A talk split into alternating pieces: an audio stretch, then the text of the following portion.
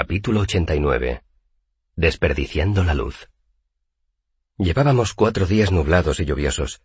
Al principio, los árboles nos habían proporcionado algún cobijo, pero pronto descubrimos que las hojas retenían el agua de lluvia, y al menor soplo de viento se precipitaba un aluvión de gotas que habían ido acumulándose a lo largo de horas. En consecuencia, tanto si en ese momento llovía como si no, constantemente nos caía agua encima, y estábamos siempre empapados. Habíamos dejado de contar historias después de cenar. Marten se resfrió, y a medida que empeoraba, iba poniéndose huraño y sarcástico. Y dos días antes se nos había mojado el pan. Quizá os parezca un problema insignificante, pero si alguna vez habéis intentado comeros un trozo de pan mojado después de todo un día caminando bajo la lluvia, ya sabéis de qué humor te pone eso. Dedan estaba verdaderamente insoportable. Protestaba y se quejaba hasta de las tareas más sencillas. La última vez que había ido al pueblo a buscar provisiones, había comprado una botella de dreg en lugar de patatas, mantequilla y cuerdas de arco. Gespe lo dejó en Crosson, y él no volvió al campamento hasta casi medianoche, apestando alcohol y cantando tan alto que hasta los muertos se habrían tapado los oídos. No me molesté en reprenderlo. Yo tenía la lengua afilada, como buen artista de troupe, pero era evidente que Dedan era inmune a mis sarcasmos. En lugar de eso, esperé hasta que Dedan cayó dormido, tiré el dreg que quedaba al fuego y dejé la botella sobre las brasas para que la viera al día siguiente. Después de eso, Dedan dejó de murmurar constantemente de mí con desprecio y se sumió en un frío silencio. Aquel silencio resultaba agradable, pero yo sabía que era una mala señal. Como todos estábamos malhumorados, decidí que cada uno buscaría el rastro de los bandidos por su cuenta. En parte, porque si andábamos sobre las huellas de otro por el suelo mojado, removeríamos la tierra y dejaríamos también un rastro. Pero la otra razón era que sabía que si enviaba a Dedan y a Gespe juntos, acabarían peleándose y alertarían a los bandidos que pudiera haber en quince kilómetros a la redonda. Llegaba al campamento chorreando y muy desanimado. Resultó que las botas que había comprado en Severen no eran impermeables y absorbían el agua de lluvia como esponjas. Por la noche podía secarlas con el calor de la hoguera y haciendo con discreción un poco de simpatía, pero al día siguiente nada más dar tres pasos volvían a estar empapadas. Así que, para colmo, tenía los pies fríos y mojados desde hacía varios días. Llevábamos veintinueve días en el Eld, y cuando remonté la pequeña cresta tras la que se ocultaba nuestro último campamento, Vi a Dedan y Gespe sentados uno a cada lado de la hoguera, ignorándose el uno al otro. Gespe engrasaba su espada. Dedan removía distraídamente la tierra con un palo. Yo tampoco estaba de humor para muchas pláticas. Confiando en que aquel silencio se prolongara un poco más, me acerqué a la hoguera sin decir nada. Pero no había fuego. ¿Qué ha pasado con el fuego?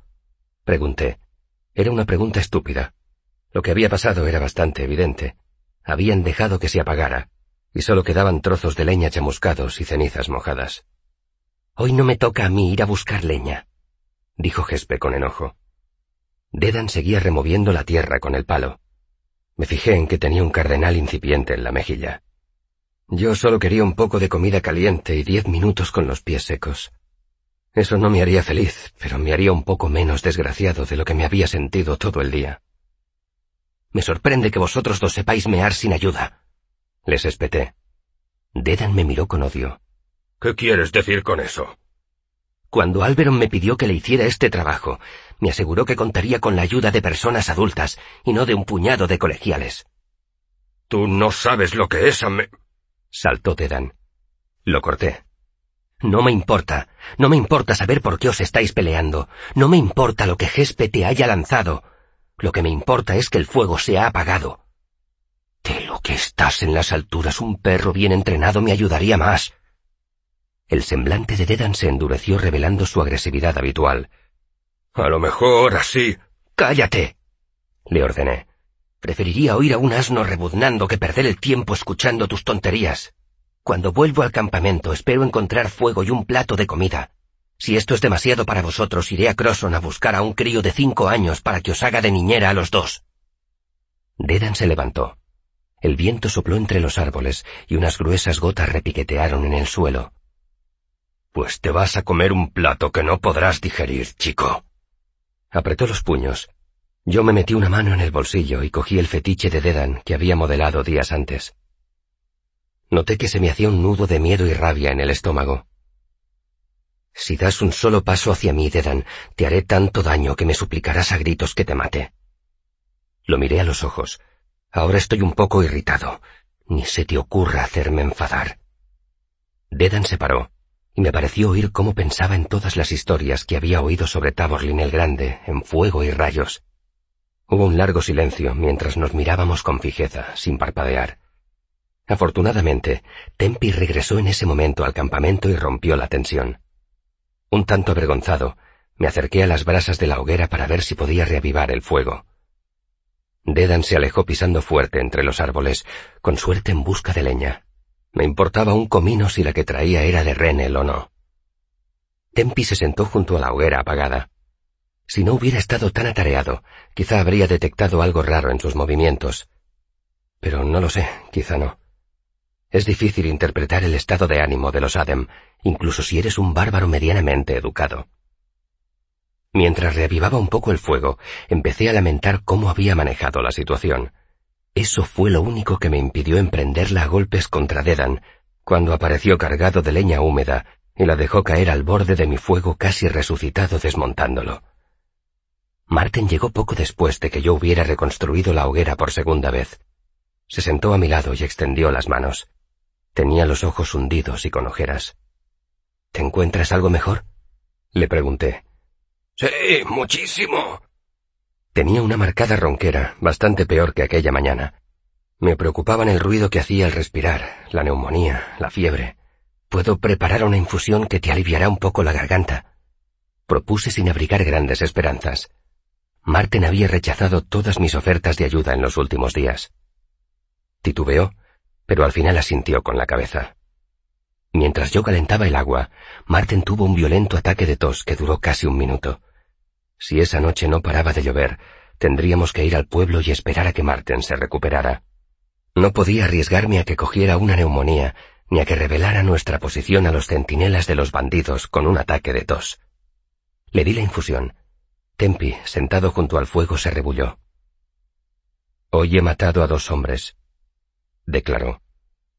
Se produjo un largo silencio de perplejidad. La lluvia golpeaba el suelo alrededor de nosotros. El fuego silbaba y chisporroteaba. ¿Qué? pregunté incrédulo.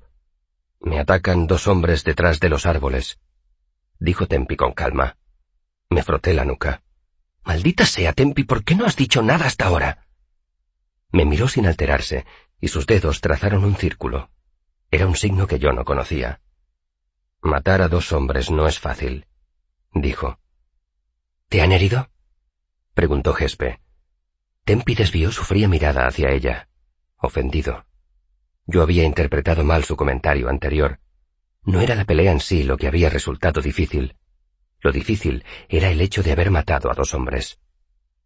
He necesitado este tiempo para calmar mis pensamientos. También espero hasta que todos estamos aquí. Intenté recordar el signo de disculpa, pero tuve que contentarme con pena. ¿Qué ha pasado? Pregunté con serenidad, aferrándome a los deshilachados bordes de mi paciencia. Tempi hizo una pausa para escoger sus palabras. Buscaba rastro, y dos hombres saltan desde los árboles. ¿Cómo eran? preguntó Dedan adelantándose a mí. Otra pausa. Uno alto como tú, los brazos más largos que yo, más fuerte que yo, pero lento, más lento que tú. El rostro de Dedan se ensombreció, como si no estuviera muy seguro de si debía sentirse insultado. El otro era más bajo y más rápido. Ambos tenían espadas anchas y gruesas, con doble filo, así de largas. Separó las manos unos tres palmos. Pensé que aquella descripción revelaba más sobre Tempi que sobre los hombres a los que se había enfrentado. ¿Dónde has ido? ¿Cuándo? Tempi apuntó en la dirección en que había estado rastreando. Menos de dos kilómetros. Menos de una hora. ¿Crees que te estaban esperando? No estaban allí cuando yo he pasado, dijo Marten a la defensiva. Tosió con una tos húmeda y desgarradora desde lo más hondo del pecho y escupió una sustancia viscosa en el suelo, Si estaban esperándolo, no podían llevar mucho rato allí. Tempi encogió los hombros de forma elocuente. ¿Qué clase de armadura llevaban? Preguntó Dedan. Tempi se quedó quieto un momento. Entonces estiró un brazo y me dio unos golpecitos en la bota. ¿Esto? ¿Cuero? pregunté. Sí, cuero, duro y con algo de metal. Dedan se relajó un poco. Al menos es algo. Se quedó pensativo. De pronto, levantó la cabeza y clavó los ojos en Gespe. ¿Qué pasa? ¿Por qué me miras así? No te he mirado, dijo Gespe con frialdad. Sí, lo has hecho. Has puesto los ojos en blanco. Miró a Marten. Tú has visto cómo ponía los ojos en blanco, ¿verdad? Cerrad el pico. Les gruñí a los dos, y sorprendentemente me obedecieron. Me froté los ojos con el pulpejo de las manos y medité un momento sin interrupciones sobre nuestra situación. ¿Cuánta luz nos queda, Marten? Marten miró al cielo de color pizarra. Calculo que una hora y media de luz como esta, dijo con voz ronca. Suficiente para localizarlos. Luego, quizá un cuarto de hora de luz muy mala. El sol se ocultará deprisa tras esas nubes. ¿Te apetece darte un paseo más? Le pregunté. Si encontramos a esos desgraciados esta noche, mucho mejor. Me contestó, y su sonrisa me sorprendió. Ya me han tenido bastante tiempo pateándome este maldito bosque. Asentí con la cabeza. Estiré un brazo y cogí un pellizco de ceniza húmedo de aquel lamentable fuego. Lo froté cuidadosamente con los dedos, que luego restregué en un paño pequeño que me guardé en la capa. No sería una buena fuente de calor, pero era mejor que nada. Muy bien, dije.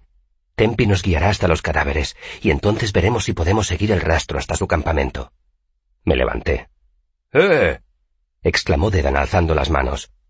¿Y nosotros? Gespe y tú os quedaréis aquí vigilando el campamento. Me mordí la lengua para no añadir. Y a ver si mantenéis vivo el fuego. ¿Por qué? Vayamos todos. Podemos liquidarlos esta noche. Se puso en pie. ¿Y si son una docena? Pregunté con todo mi sarcasmo. Dedan no respondió de inmediato, pero tampoco se rindió.